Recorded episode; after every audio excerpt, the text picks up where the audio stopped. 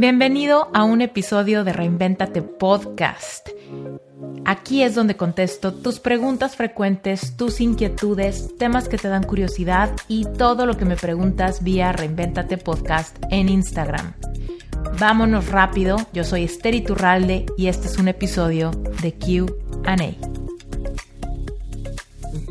Y sabes qué, aquí está como padre la metáfora también de manifestar a un siguiente trabajo que sea un, un mejor match.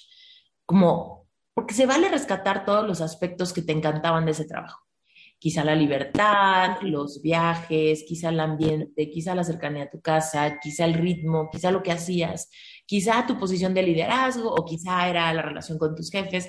No sé, haz una lista de todo lo que te gustaba y después, y después pasa a otra columna donde digas, ok, todas estas listas, de toda esta lista, de todas las cositas, ¿no? Que, que puedo nombrar, que puedo hacer así en bullets, ¿cómo me hacían sentir? Porque lo que estamos persiguiendo son las emociones de alta vibración, donde quizá te sentías, pues no sé, muy inteligente, muy valiosa, tomada en cuenta, muy móvil, muy cero monotonía, ve tú a saber, ¿no? Todas las emociones que se provocaban en ti. Y para atraer ese trabajo que se parece mucho a este y que aún es mejor para esta etapa de tu vida, tú tienes que empezar a evocar las emociones de tenerlo. Las emociones de tenerlo antes de que lo tengas. Porque ahí está el paso de fe, ahí está la certeza de que viene.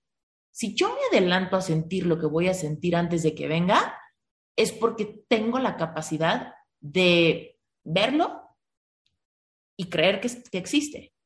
Cuando lo vemos, pero no creemos que existe para nosotros, es cuando decimos, es un sueño guajiro. ¿Qué harías si ahorita tuvieras un millón de dólares? Ay, pues compraría una casa y compraría esto y me iría de viaje y ayudaría a tal persona. Esos son sueños guajiros, los podemos ver, pero desde una visión como de juego, porque no creo realmente que ahorita alguien me vaya a venir a dar un millón de dólares, ¿no? Pero cuando realmente conectamos con el sentimiento, hay algo muy padre que nos hace empezar a pues a cambiar nuestro punto de atracción hacia esas oportunidades. Si tú no sabes exactamente en qué punto hay una serendipia, una conexión, una llamada, un encuentro con alguien, una acción inspirada en medio de la noche, una idea, ¿no? Que te puedan acercar a un trabajo que te va, a un trabajo, una actividad, un emprendimiento, un proyecto, lo que sea, que te va a generar las mismas emociones y te va a hacer entender entonces por qué se fue, por qué no sirvió, por qué las promesas se rompieron, por qué no duró para siempre, ¿no? Y voy a hacer este ejercicio que dices, de la lista de los, lo que tenía ya y lo que quiero. Todas las características y luego en otra columna, esas características, ¿qué emociones evocaban en ti? Piensa así cuando platicabas con tus amigas de tu próximo viaje, ¿qué había? Seguro había una sensación como de de orgullo, pero del orgullo bonito, ¿no? De sentirte orgullosa de donde estabas, de contenta platicando, quizá muy segura de ti misma. Son todas las emociones que estás, que estás extrañando. La nostalgia de ser quien eras cuando estaban las cosas alineadas de esa manera en tu vida. Exacto, así, así tal cual.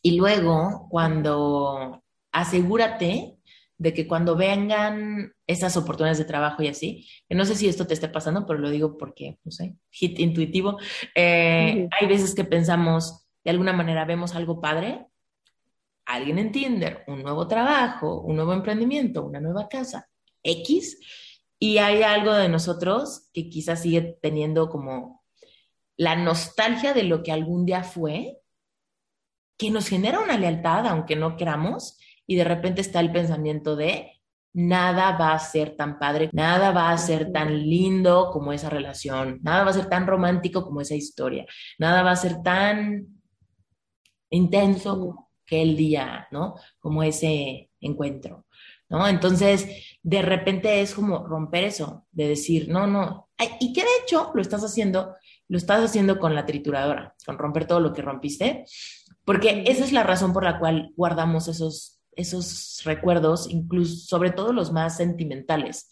A veces que guardamos el anillo porque pues tiene un diamante, ¿no? vale, no lo quiero tirar a la basura.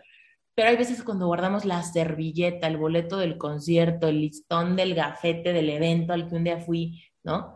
es porque, porque de alguna manera vivimos en el pasado. Decir, si nunca vuelvo a ser tan plena, tan feliz, tan independiente, tan chingona, cuando menos tengo estos recuerdos que me, que me recuerdan la nostalgia de que algún día lo, lo tuve, ¿no? Y entonces vivo de los recuerdos del pasado.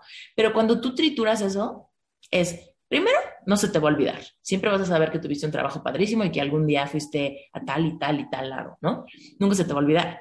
Pero por otro lado, haces espacio para que venga lo nuevo y entonces también es una señal de que tienes la certeza de que no los mejores años quedaron atrás, que no el mejor trabajo ya fue, que no la única relación, el amor de tu vida ya lo perdiste. Es, no, no, estoy lista para la siguiente, para la siguiente relación, para el siguiente trabajo, para la siguiente experiencia de vida que me toca en este nuevo nivel de conciencia. Totalmente, sí, eso. O sea, sí, es, te digo, es, es como igual como un ex, o sea, digo, no le abrí el espacio en mi closet, pero sí, en el cajón donde tenía todas esas cosas. Sí. Entonces, sí. Hay veces que también el espacio puede ser solo digital, ¿no? De decir, híjole, tengo aquí tantas cosas que estoy acumulando, tantas, bueno, digo, en el amor es fotos, fotos, notas de voz, emails, no, no.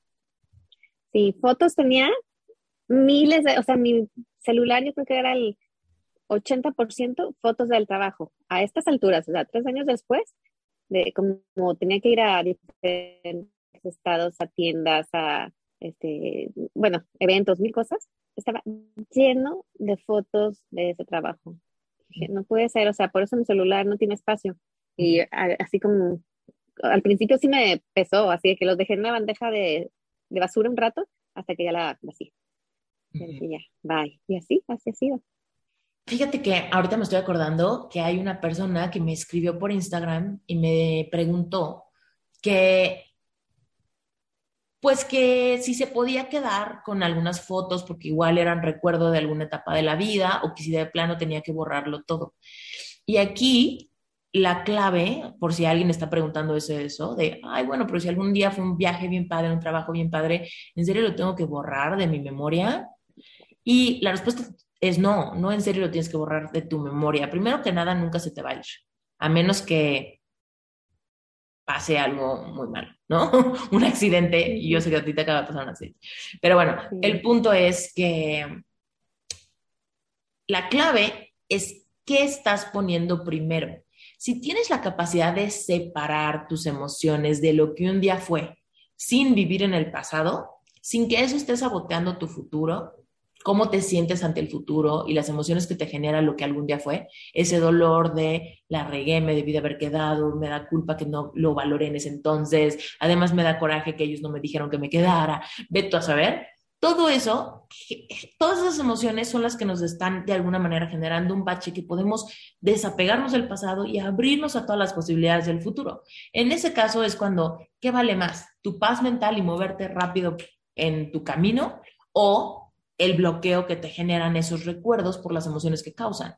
Ahora, si podemos quizá vaciar un poco la paja, quedarnos con algunas cosas muy significativas, quedarnos con algunas fotos que de veras nos gustan mucho y nos generan emociones bonitas, perfecto, podemos hacer una selección, guardarlo, pero de alguna manera hacer una limpia para que no esté en mi camino emocional, que genuinamente sea solo un recuerdo y que no sea un, un así como sal y limón al corazón cada vez que lo veo porque me recuerda lo que ya no tengo, ¿no? Entonces, y es lo mismo en el amor, sobre todo cuando hay alguien que esté pasando por un divorcio pero tenga hijos, de repente es como de, híjole, pues guardo estas fotos de mi boda para algún día enseñárselos a mis hijos cuando crezcan, o de plano ni siquiera se van a acordar, ¿no? Digo, ahí está su papá, ¿no? O ahí está su mamá, ¿no? Y ahí es cuando puedes hacer una limpia, puedes hacer un álbum y puedes guardarlo en el cuarto de tus hijos, en el closet, porque es de ellos. De alguna manera en toda esa acción, no estás tirándolo todo, no,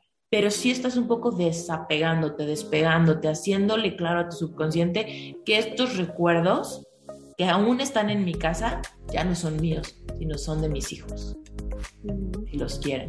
Pero en toda esa dinámica de hacer la limpia, separarlo, dividirlo, quitarlo de tu celular, quitarlo de tu disco duro, quitarlo de tu buró, es en el momento en el que ya como que te desprendes, ¿no?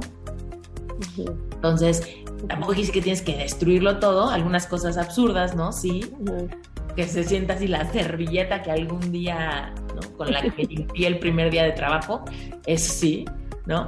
Pero si tienes así, no sé, la foto de algún premio, de algún reconocimiento, de algo así, guárdala, pero sepárala, sepárala de tu de tu corazón, del cajón de lo que algún día fue y simplemente, ay, sí, un día tuve un trabajo bien padre y voy a acumular muchos.